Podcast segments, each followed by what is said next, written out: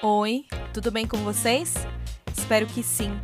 Eu sou Gisele Alexandre e você está ouvindo Manda Notícias, um podcast que leva informação de qualidade e promove a cultura periférica na Zona Sul de São Paulo.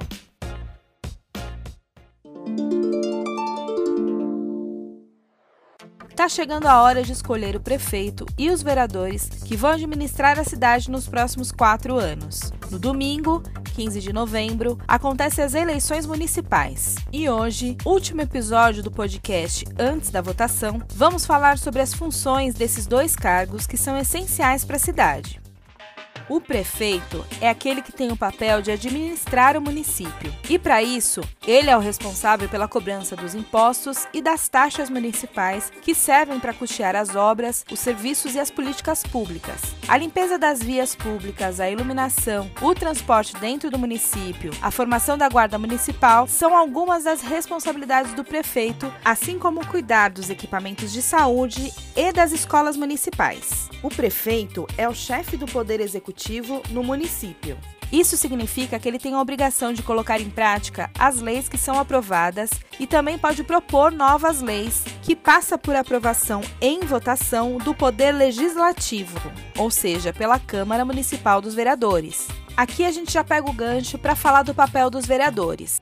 Eles são os representantes do povo dentro do poder público, ou seja, quem deve cuidar dos nossos interesses fiscalizando o trabalho do prefeito. E mais do que isso, são eles quem podem alterar, criar e extinguir tributos municipais, aprovar os documentos orçamentários, elaborar, deliberar e votar o Plano Diretor Municipal, que é o documento que orienta o desenvolvimento e o crescimento da cidade, entre outras coisas. É dele também a responsabilidade de criar bairros, distritos e subdistritos dentro do município, assim como propor nome de ruas e avenidas. Claro que isso é apenas um resumo das responsabilidades dos prefeitos e vereadores. Esses dois servidores públicos são indispensáveis para o funcionamento de uma cidade. Por isso, é importante que você faça a sua escolha com consciência e avaliando muito bem as propostas dos seus candidatos.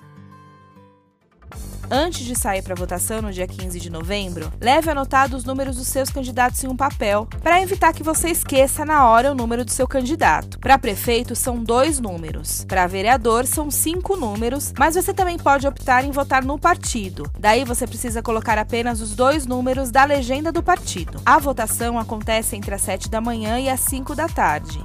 E o eleitor precisa levar um documento com foto, que pode ser o RG, a carteira de motorista ou a carteira de trabalho. E se souber de cor a zona e a sessão da votação, não precisa se preocupar em levar o título de eleitor.